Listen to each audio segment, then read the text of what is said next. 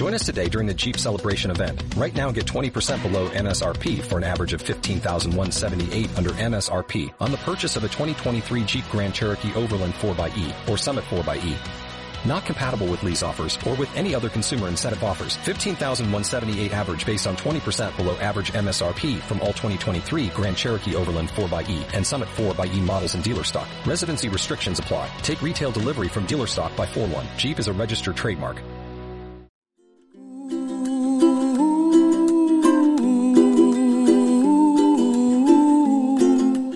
Derechos.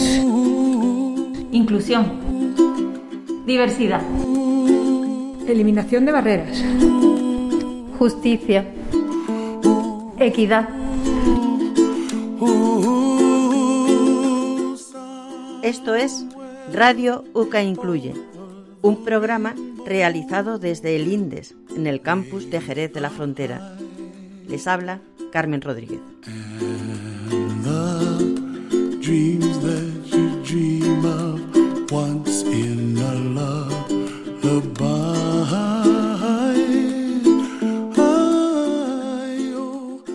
En el programa de hoy contamos con la colaboración de Sihan Zebda, codirectora del Laboratorio de Inmigración, Interculturalidad e Inclusión Social, y con algunos de sus alumnos en prácticas.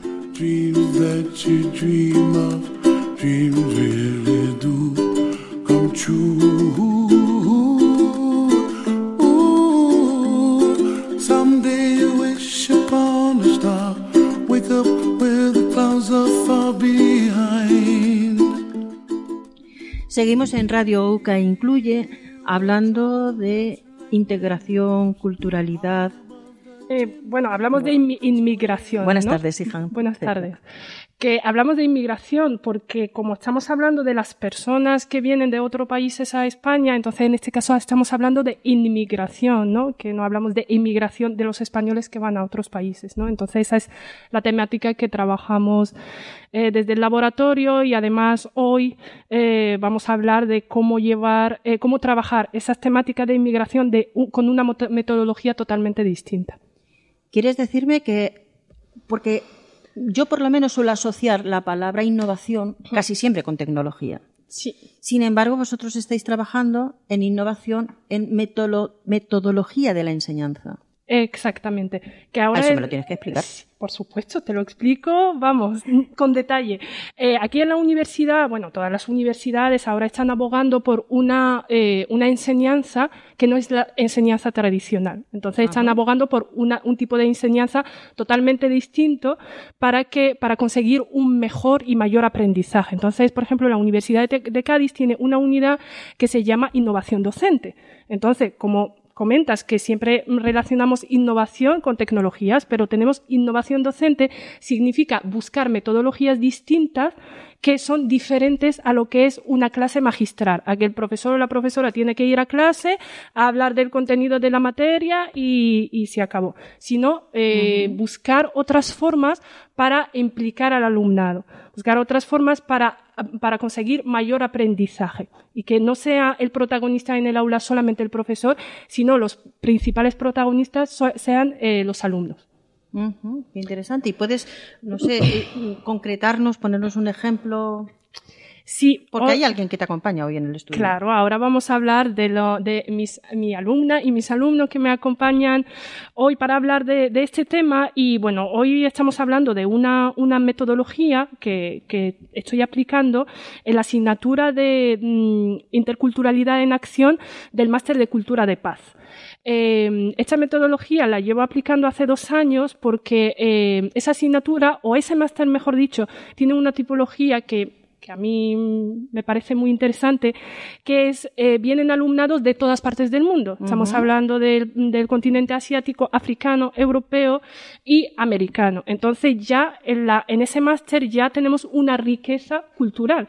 Eh, también vienen de carreras distintas, vienen de educación, sociología, trabajo social, eh, filología hispánica, de derecho. Entonces tenemos varias áreas y varias disciplinas. Entonces a raíz de una experiencia que tengo en este máster, pues implantamos este proyecto de innovación docente eh, para la implicación del alumnado en su propio aprendizaje.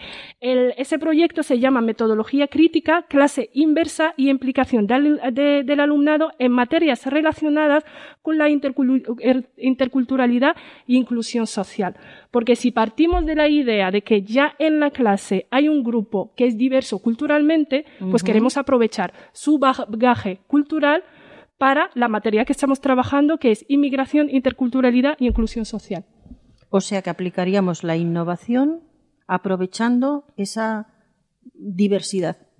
Exactamente. Pues suena muy interesante. Pues la verdad que, es muy interesante, por lo menos desde mi punto de vista, porque eh, yo eh, lo estaba ahora comentando con, con mis alumnos de que a mí no me gusta una clase magistral, sobre todo que, por ejemplo, en un máster que tenemos muchas horas y en esta asignatura tengo tres tardes de cinco horas, cuatro horas y media, cinco horas, entonces imaginamos si estoy dando una clase magistral. Eso es un aburrimiento, vamos. entonces, a mí siempre me gusta que los alumnos participen, que den su punto de vista. ¿Por qué? Porque bueno, el, el, rol del profesor o de la profesora al docente no es solamente volcar contenido, ¿no? Sino, primero, aprender del alumno. Sino, el, el alumno también tiene que aprender trabajando. Eh, autoaprendizaje. Por eso ya he llevado a cabo esa, ese proyecto y es bueno, es sencillo, ¿no? Pero ya también ayuda al alumno en su, su, su propio aprendizaje. Al principio empezamos primero con una lluvia de ideas sobre los conceptos, por ejemplo, qué es inmigración, eh, qué es interculturalidad, qué son los prejuicios, qué son los estereotipos. Y ellos tienen que contestar y al final llegar entre todos nosotros a una definición consensuada sobre un concepto, ¿no? De esta manera les hace reflexionar. Y luego eh, seguimos en esa, en esa línea de trabajo y lo que hacemos es eh, hablar un poco de los modelos de integración o de qué es la integración y lo que, lo que hacemos es que ellos trabajen en, en grupo ¿no? Y que crean ellos un modelo de integración, un modelo que llamamos un modelo ideal de que como cada grupo, siempre creamos los grupos con alumnado de nacionalidades distintas y también de formaciones distintas, para que cada uno pueda aportar. Y lo que hacemos es darles temáticas, eh, dos temáticas, por ejemplo, relacionadas con la integración, que ellos tienen que hacer un modelo ideal de integración. Lo trabajan entre ellos. ¿Eso qué es lo que les hace? Que primero que se pongan en el lugar de la persona inmigrante. Segundo, pensar qué necesita una persona para, sentirse que forma parte de esta sociedad. Tercero, aprovechar del bagaje cultural que tienen y que lo compartan entre ellos y también de las formaciones que tienen. Entonces, al final de ese trabajo en grupo, de cada, de cada grupo, y también una cosa importante, trabajar en grupo, que también es algo muy importante para el alumnado, ¿no? No es lo mismo trabajar individualmente que compartir ¿no? Y, reflexionar conjuntamente, ¿no? Una vez que se termina de hacer ese, eh, esa metodología de trabajo en grupo, ese es el propio aprendizaje. Luego lo que hacen es exponer, ¿no? Exponer cada uno ese modelo de, de, integración sobre las temáticas que, le, que se le ha asignado y ya luego los demás pues tienen que debatir, ¿no? Entre ellos por qué es así, por qué no, por qué modificamos esto, cada uno aportando incluso su experiencia, ¿no? Y ya luego lo que hacemos, hablamos de los modelos de integración que hay, por ejemplo, en algunos países europeos como Francia, Alemania y principalmente España. Nos centramos mucho en España e intentamos hacer una comparación, ese modelo ideal que ellos han creado y los modelos existentes. Y ya claramente se ve que los modelos existentes son un fracaso. ¿Por qué? Porque no se llega a esa integración que nosotros pensamos que, tiene que ser. Y ya luego hacemos un juego muy divertido que a mí me mm. gusta mucho y yo creo que a ellos también, que es un juego que se llama el Están diciendo que sí con la cabeza. que es el test de nacionalidad. El famoso test de nacionalidad. Entonces, ¿yo qué es lo que hago? Como el test de nacionalidad se considera una herramienta para ver si la persona inmigrante es integrada o no, para conseguir la nacionalidad se le hace un test, se le hace un examen, ¿vale? Se, evalúa sus conocimientos culturales, conocimientos políticos. Te veo la cara y tú dices, ¿esto qué? ¿No? ¿Cómo se puede hacer eso a una persona? Pues eso es la pregunta que hacemos, ¿no? Cómo evaluar si tú estás muy integrada, ¿no? Entonces, ¿qué es lo que hago yo? Cojo las preguntas que se hacen en el examen de test de nacionalidad y lo presentamos a través de una herramienta, ¿no? Que se llama CAUT, que es un ticket que utilizamos para, para que, bueno, que se le lo ponemos la pregunta, las respuestas y ellos tienen que elegir la pregunta. Y es un examen, desde mi punto de vista, un examen surrealista, si me permite la palabra, porque en algunas ocasiones se ha llegado a preguntar a una persona para saber si está integrada quién es Lola Flores o cómo se hace una tortilla española, o cómo se hace un cocido madrileño. Entonces, sí que se, se pregunta, por Esas ejemplo. preguntas son reales. Sí, sí, sí, que se ha preguntado a muchas personas en ese test de nacionalidad.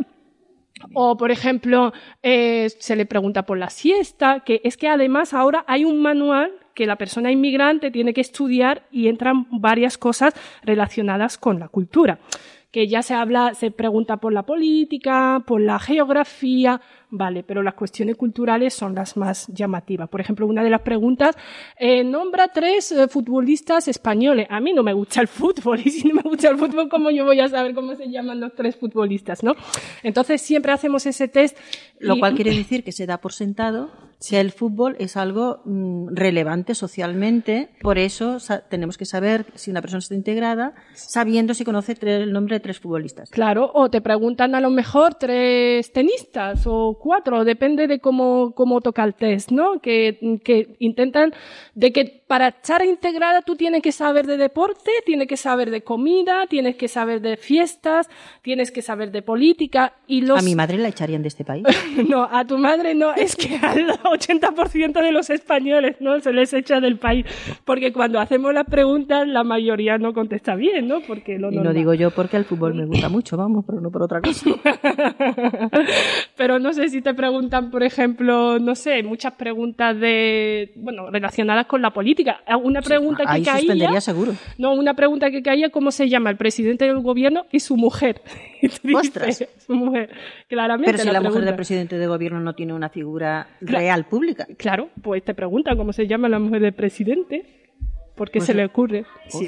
Entonces, es un test que, que lo hacemos en clase y es muy divertido, ¿no? Porque intercambiamos y vemos, ya como digo, te pones en el lugar de la persona inmigrante, pero también de una manera divertida. Y finalmente, para finalizar esa asignatura, lo que pedimos es una reflexión, que hagan una reflexión crítica sobre tanto la metodología, el contenido, las cosas que han aprendido, lo que se puede cambiar, lo que se puede mejorar. Entonces, en ese consiste, en eso consiste ese proyecto de innovación docente que llevamos a cabo.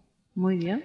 Pues supongo que está aquí, eh, estás acompañado porque van a decir algo. Sí, Presentárnoslo, dinos quiénes son, que... sí, eh, estoy acompañada, mm, está aquí con nosotros eh, Emma, que es del curso pasado. ¿no? Hola, Emma. Ella hizo con nosotros esta asignatura en el curso, curso pasado de una manera presencial antes de la pandemia, ¿no? Y eh, Emma, Aquí estamos que parecemos todos patos con las mascarillas. Así que no, no vayan a criticar la calidad del sonido porque no es nada fácil poder ecualizar esto bien con las mascarillas y los plásticos de los micrófonos. Sí, sí, sí, totalmente, totalmente. Y Emma, eh, aunque parezca que es... eh, ella es canadiense, pero parece española con un acento más marcado de Andalucía, ¿no? Sí, sí, sí. Entonces, y también está Álvaro y Husam, que son de esta edición en el que dimos esta asignatura. Fue un gran reto porque dimos esta asignatura con esta metodología de una forma online. Por eso mm, les hemos invitado para decirnos su punto de vista sobre esta metodología tanto de forma presencial como de forma online. Buenas tardes, Emma. Bienvenida. Buenas tardes, Carmen, muchas gracias.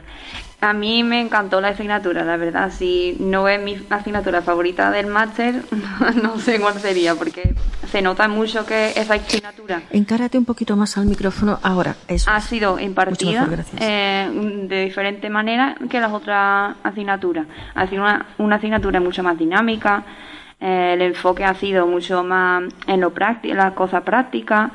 Em, hemos tenido que ref- reflexionar mucho sobre lo que pensamos nosotros, sobre la integración, sobre nuestra identidad, sobre los, inmi- los inmigrantes.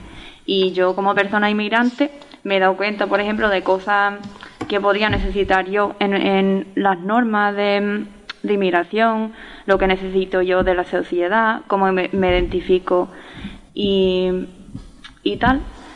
Y se nota mucho que esta metodología, mmm, con esta metodología se aprende mucho mejor, porque no es solo, como bien ha dicho es estar escuchando automáticamente y estar pensando o escuchando. Mm, es una metodología que te fuerza a, a, a, pensar, a pensar críticamente, no siempre aceptando todo lo que uh -huh. escuchamos, ¿no? sino uh -huh. reflexionar sobre lo que estamos aprendiendo y sobre lo que pensamos de diferentes temas. Emma, te felicito por tu magnífico acento andaluz. Muchas gracias. y además lleva, Emma es un, un buen ejemplo de, de, integración también, no solamente por el idioma, sino por otros aspectos también. Y ella llevas tres años, ¿no, Emma, en España? Sí, este es mi tercer año, tercer año en España. Sí. Así con su acento. ¿De qué, parte, ¿De qué parte de Canadá? Yo, Ottawa, la capital. Mm. Es, eh, eh, mi geografía anda un poco débil. La parte francófona, anglo, eh. Es, es, en el borde, pero mi padre es de la parte francófona, entonces uh -huh. hablo francés también, y mi madre es de la parte anglófona. Ah, mira. Sí. Y, y resulta en España un magnífico acento andaluz. muy, muy este acento gaditano, ¿verdad? Sí, gracias. Sí, sí, sí. Y también tenemos a Álvaro y a Husam, como comenté antes, de que bueno asistieron a esa asignatura. Sí, no te olvides de hablar al micrófono. Vale. que a estas alturas se olvida. Bueno, se nota que estoy cansada, mira. Así. Eso lo vas a cortar, ¿no, Carmen? No lo sé, ya veré, igual sale. Que vuelvo. Y también nos acompañan Husam y, y Álvaro, que, que, hicieron esa asignatura de una forma online, como digo, que fue todo un reto, desgraciadamente, porque no hubo otra forma que, que hacerlo online. Y yo creo que hemos conseguido los objetivos que teníamos establecidos y por eso queremos preguntar a Álvaro. Buenas. ¿Cómo le ha parecido? Pues la asignatura me gustó mucho. Es cierto, estaba hablando antes con, con mi compañero Husam que no recordaba si fue la primera o la segunda asignatura que tuvimos en, modalidad online. Y bueno, yo creo que, que, ahora pensando un poco en la asignatura, recuerdo la, presentación el primer día, en los primeros minutos que tuvimos contigo, Siham, que dijiste que, que no te gustaba la modalidad online y que esa asignatura no la íbamos a disfrutar eh, de forma virtual, que se disfrutaba muchísimo más allí en presencial. Pero bueno, se pudo enfocar de una forma muy dinámica y se nota también mucho cuando, cuando un docente o una docente pues hace y, y, organiza las clases para el alumno, para el alumnado y no para su, no por su propia comodidad. Y eso se notaba muchísimo porque, y más en, en, lo, en más el online, porque un, un docente va y bueno, y sienta esa cátedra con el PowerPoint y, suelta y la chapa porque supongo que para él o para ella es mucho más cómodo hacer eso. Y no pues organizar un pequeño grupo y ahora buscarte la vida con que no funcionan esos grupos y el, en la plataforma. Y eso pues se notó muchísimo en, en esa asignatura. Muy bien, muchas gracias Álvaro. Solamente quiero subrayar una cosa. No, él, no he contactado a Husam Álvaro y Emma porque hablan bien del proyecto, sino la valoración general tanto del, del, primer, del curso pasado como de este curso ha sido muy positiva y bueno, por una, por una encuesta que se le, que se, se ha pedido a través del campus virtual y ha sido positiva. Entonces sí que, bueno, hubo alguna crítica, por ejemplo, uh -huh. como incluso de Álvaro, ¿no? De repetir contenido, que muchas veces eso es lo que pasa con muchas asignaturas, mm. bueno, que, bueno, en una carrera o en un máster que muchas veces se repiten lo, el contenido, pero siempre dejamos abierto que, que, se haga crítica y, por ejemplo, otra compañera que comentaba de que eh, a lo mejor necesitaban un poco de, de explicar mucho más en qué consiste, eh, qué es un modelo de integración, ¿no? Pero muchas veces también está un poco provocado de esta manera de no explicar que es un modelo de integración, sino mm, lo tenéis que, que, que descubrir. vosotros, ¿no? Entonces, siempre se acepta esa crítica para poder, para poder mejorar o dotar más tiempo, ¿no? A algún, algún aspecto. Por ejemplo, del curso pasado me comentaban de que a lo mejor necesitaba más tiempo en ese aspecto de lluvia de ideas para, para conocer bien los conceptos antes de empezar a trabajar y intenté en este curso pues corregir, ¿no? Esa, o, o seguir esa crítica que, que, se ha hecho, ¿no? También tenemos a, a Hussein. Antes, no sé, de repente se me ocurrió algo, Álvaro, ¿verdad? Eh, ¿Hay algo que haya cambiado tu punto de vista, tu perspectiva? Parece que me estás leyendo aquí las notas. no, las tienes muy lejos, te, juro que no, que no las. porque había apuntado otro, otro aquí, otro. Es que por lo que me has dicho, por eso se me ha ocurrido la pregunta. Eh, bueno, yo soy una persona que, que, personal y académicamente está muy sensibilizada con el tema de la migración y de la integración y o inclusión. Pero en esa asignatura no sé yo si fue la primera que, que, tuvimos para poder debatir entre nosotros y como ha dicho antes Siham, somos un curso muy, muy diverso en el que la mayoría de compañeras, porque somos compañeras la mayoría, somos muy, somos un par de o, tres hombres, eh, pues aprendemos, bueno, también son de la nacionalidad latinoamericana, algunas son colombianas y otras ecuatorianas, y aprendimos con ellas en los pequeños grupos que no es lo mismo eh, su concepción de inclusión, integración, que al que tenemos aquí los, los y las españolas. Y eso, pues, bueno, es una palabra que está muy de moda, pero tiene su significado, que es la deconstrucción, pues eso me sirvió para deconstruirme en, este, en este tema.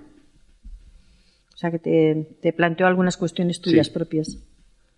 Y luego le preguntamos al otro invitado, pero ya que estamos también, Emma, dicho bien tu nombre, ¿verdad? Eh, sí, sí, Emma. Que a mí también em, me resultó muy curioso la diferencia entre, em, por ejemplo, mi, mi concepción de, mm, por ejemplo, identidad comparado al concepto que tienen mis compañeros. Y eso me, me, gustó mucho aprender de mis compañeros porque, como bien ha dicho Cihan, mm, el máster es un máster con personas con diferentes conocimientos de diferentes países y es en efecto y natura hemos podido aprovechar de eso, de compartir nuestro conocimiento, nuestras ideas, que son muy diferentes porque venimos de diferentes partes y tenemos mm. diferentes formas de ver el mundo. Entonces, esa parte de la asignatura me, me ha gustado mucho. Nos decías, gracias, nos decías, Ihan, que tienes aquí al otro lado Sí, al otro lado tenemos a mi izquierda, ¿no? tenemos a Husam, que también es alumno del máster de este, de este curso y bueno, es de nacionalidad marroquí y está haciendo aquí el máster y como bien ha dicho Álvaro, en esta edición, en este máster siempre hay más mujeres que hombres, pero este año ha tenido una particularidad más que todas son mujeres, salvo ellos dos, que ellos son los únicos varones que, que, que, están cursando el máster y eso es muy curioso, ¿no? Algunos sonidos se nos cuelan porque tenemos las ventanas abiertas para aquello de, de protegernos del COVID. Bien, le da un poco de color al programa. Buenas tardes, Sijan. Oye, buenas tardes, perdón. buenas tardes. Buenas tardes a todos. Eh, pues a mí también, la verdad, me ha resultado. un poco más. Eso es. Perfecto. Eh, yo me sumo a los comentarios de, Emma y, Álvaro. A mí también, la verdad, me ha resultado de muchísimo interés la asignatura. Y como bien ha dicho Álvaro, es la primera en la que hemos podido compartir eh, espacios así en grupos reducidos y subrayo esta, esta técnica porque mm, es ahí donde hemos podido conocernos más y soltarnos más, sobre todo algunas compañeras y en mi caso que no solemos participar mucho en clase, la verdad, por cuestiones pues, personales, a veces timidez, a veces depende de cada caso. Y em, es ahí hemos compartido muchos conocimientos, como bien han comentado, sobre todo al contar con la diversidad cultural y en mi caso particular también, que estoy aquí como Emma desde hace más o menos tres años, em, es la primera vez que hago unas reflexiones mm, bien críticas sobre el modelo de integración, los bueno, el modelo de integración y la ley de extranjería española, que mm, me ha servido tanto a nivel personal como a nivel académico para también elegir mi, mi o sea, ha tenido una influencia para elegir mi tema de, fin de trabajo fin de máster. Eh, entonces, mm, yo la, evalúo de mm, o sea, una metodología bien, bien, bien seguida y, ha tenido muchísimo éxito. ¿Y qué es la reflexión prioritaria que, que te ha llegado así? ¿Qué te ha marcado más? ¿Qué has visto? ¿Qué te ha hecho pensar? En los modelos de, de, integración, que mm, las políticas migratorias, eh, lo, que, lo que son eh, realmente eh, las leyes sobre el papel y luego en, en realidad. Mm. hay muchísima diferencia para la integración, hay muchísima dificultad para integrarse, porque el modelo no ayuda muchísimo a, a integrar a nivel sociopolítico, digamos, porque se piensa más en, en otros temas que, y se olvidan y se dejan aparte eh, eh, otros temas también que son muy más, más importantes, más aspectos, que son eh, a nivel social también. En el caso de España, es mm, en contraste con, con, otros modelos, digamos, es más, es más difícil también integrarse a nivel para acceder al, al, mercado laboral, ya que se exigen varias condiciones que, que hacen la vida imposible a, a, los inmigrantes. Una especie de pescadilla que se muerde la cola. Exactamente. Pues um, he oído varias veces la expresión de que las políticas de, de eh, inmigración en España no, no, no tienen mucho sentido, no son ¿Qué se puede, no sé, tenéis, habéis llegado a alguna conclusión de lo que se puede hacer, de lo que podría trabajarse, de en qué aspectos podría esto mejorar? No sé, lo pregunto ya por, porque habéis estado hablando sobre estos temas. Sí, efectivamente, y de hecho, como han mencionado antes, en, la, en una eh, de las actividades que hicimos en trabajo de, grupos consistía en, en, eh, presentar como un modelo ideal de, de integración y hemos llegado a varias conclusiones, depende de, cada grupo, y, pero la, mayoría mm, creo que, mm, que hemos estado de acuerdo en una mejora a nivel eh, socioeconómico y sociopolítico también. ¿Qué se pierde una... Ah, sí, Álvaro, ¿querías decir algo? Sí. Bueno, para lo de las políticas que se deben de llevar a cabo para poder integrar a la, persona migrante, eh, yo creo que tienen un problemita aquí en, España y yo creo que en el resto de los países europeos también, que están enfocadas para trabajar con la persona o el colectivo migrante. Y yo creo que la integración o la inclusión, eh, desde mi perspectiva, eh, que las políticas ahí tienen un fallo, que es que se debe trabajar también con la población autóctona, con la población nacional. Porque si no estamos siguiendo esa, esa dinámica de creaciones de, de guetos en el que la, están integrados, sí, pero están integrados porque viven en un barrio una cierta población, pues bueno, luego también pues tienden por, por cosas naturales a, colectivos con su propia nacionalidad o con los que se pueden sentir identificados. Entonces estamos creando ciudades guetos también dentro de la misma ciudad, de los mismos pueblos, y no existe una integración, tú no, no, o no existe esa inclusión en, el, en la población de, destino de ellos, ¿no? con la población nacional. Entonces yo creo que eso es un, problema de, las políticas, que debe de compaginar tanto la población nacional con la población em, extranjera. ¿Qué se pierde una sociedad cuando no hace una integración correcta o no mm, eh, ignora todo ese potencial que viene de la población migrante? ¿Qué se pierde una sociedad? ¿Habéis reflexionado sobre eso o lo dejamos para otro día?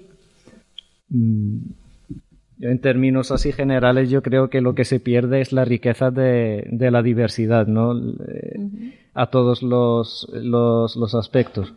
A nivel económico, mm, los extranjeros también vienen aquí eh, con, claro, la aportación económica que, que que, dan, sobre todo al Estado, a, la seguridad social, es muy importante y eso está demostrado obviamente mediante estadísticas y, números. Y luego a nivel mm, cultural también, porque se habla muchísimo del modelo de integración intercultural, pero no se ve tanto. Yo creo que estos dos puntos fundamentales. Carmen, ya estás proponiéndonos hacer un nuevo programa sobre este tema, ¿no? Pues el, tema, el tema sobre la mesa. El tema de Vamos integración. a, sí, a que- trabajarlo, a pensarlo, porque, claro, sabe- nosotros sabemos, porque estamos hablando de estos temas con frecuencia, que y estamos sensibilizados, ¿no? que nos perdemos mucho. Y yo no creo que una sociedad se pueda permitir el lujo de todo ese potencial, todo ese capital que conlleva la migración. Yo creo que una sociedad sana y que quiera progresar y que quiera crecer no se puede permitir el lujo de, prescindir de esa, de esa maravilla que aporta en diferentes aspectos, incluidos el económico. Sí, porque últimamente todo el mundo está que ay el bolsillo, el bolsillo. Bueno, pues también en el económico nos estamos perdiendo buenas cosas. Y a lo mejor puede ser un reto el que hablemos en otro programa sobre qué se está perdiendo una sociedad cuando desprecia ese potencial de la migración. Que está genial que, que Sijan nos traigas a, a tus alumnos para que comenten. Y es un placer contar con Emma, con Alejandro, y me vas a disculpar porque no he anotado tu nombre. Vale. Y dime, Sijan. No, yo solamente quería comentar, sí, por supuesto, nosotros ya vamos a venir aquí a todos los programas que tú quieras con la participación de los apuntamos a un alumnos. bombardeo. con la participación de los alumnos. Además, que el grupo que tenemos en prácticas también tiene esa particularidad de que es un grupo muy variado porque tenemos varias nacionalidades, española, marroquí, eh, colombiana, mexicana, brasileña. Entonces, eso también que muchas veces le da, le da esa riqueza, ¿no? De puntos de vista distintos, ¿no? Y sobre todo que estamos trabajando en un área, ¿no? De inmigración y, y interculturalidad. Por eso ya tenemos el programa apuntado. Pero a la pregunta que hacía, yo solamente quería, mm, relacionado con el proyecto que, este que estamos hablando, la forma en el que se ha trabajado de hacer ese modelo ideal, yo creo que si los políticos algún día plantean hacer un modelo de integración, a lo mejor lo podrían coger como una manera, ¿no? De coger primero personas, las personas afectadas, cómo vamos a diseñar unas políticas, ¿no? Sin implicar a las personas afectadas. Y como bien ha dicho Álvaro, que hay que trabajar con las dos partes, ¿no? Implicar a las dos partes, la sociedad de acogida y las personas inmigrantes. Si queremos llegar a ese modelo, verdaderamente exista esa voluntad de integrar a las personas. ¿Por qué? Porque estamos en un Estado de derecho, estamos en un Estado que se define como Estado intercultural, como, pero como bien ha dicho Hussam, eso está solamente en papel. Porque si nos acercamos a las ciudades, como dice Álvaro, encontramos guetos y demás, entonces yo creo que hay que haber un esfuerzo y una voluntad de todas las partes, pero principalmente que haya una voluntad eh, política. Solamente se me olvidó señalar una cosa que dentro de esa actividad que hicimos, yo eso lo, lo- lo- he, he hecho el ojo y lo he visto en, en los apuntes de Álvaro que pone el taller OIM, ¿no? Que dentro de la actividad que hicimos también el primer día implicamos a la Organización Internacional para Migraciones, que creo que también fue interesante porque vino la representante de la, de la organización aquí en España, lo hizo virtual, por supuesto, y dio una, una formación, una pequeña formación de dos horas sobre el concepto de migraciones a nivel internacional. Entonces, esa persona que, creo que ha conseguido y ya ellos están confirmando, ¿no? De romper también eh, esos estereotipos y esos prejuicios que hay sobre las migraciones, ¿no? A nivel internacional. Entonces yo creo que esa, metodología se ha reforzado también por esa pequeña formación de, eh, en ese proyecto que hemos implantado. Pues desde interesante tema y muy interesante lo que nos contáis, seguiremos hablando sobre ello y aquí como siempre desde Radio que incluye hoy, tuvimos, estuvimos hablando sobre la innovación en la metodología de la enseñanza que por vuestras caras se nota que está siendo muy productiva. Muchísimas gracias por venir. Muchas Nos hablamos. gracias, Carmen. Muchas gracias. then we'll know and I think to myself What a wonderful world. world. Someday I wish upon a star. Wake up where the clouds are far behind. Be where trouble melts like a lemon drops. High above the chimney top, that's where you find.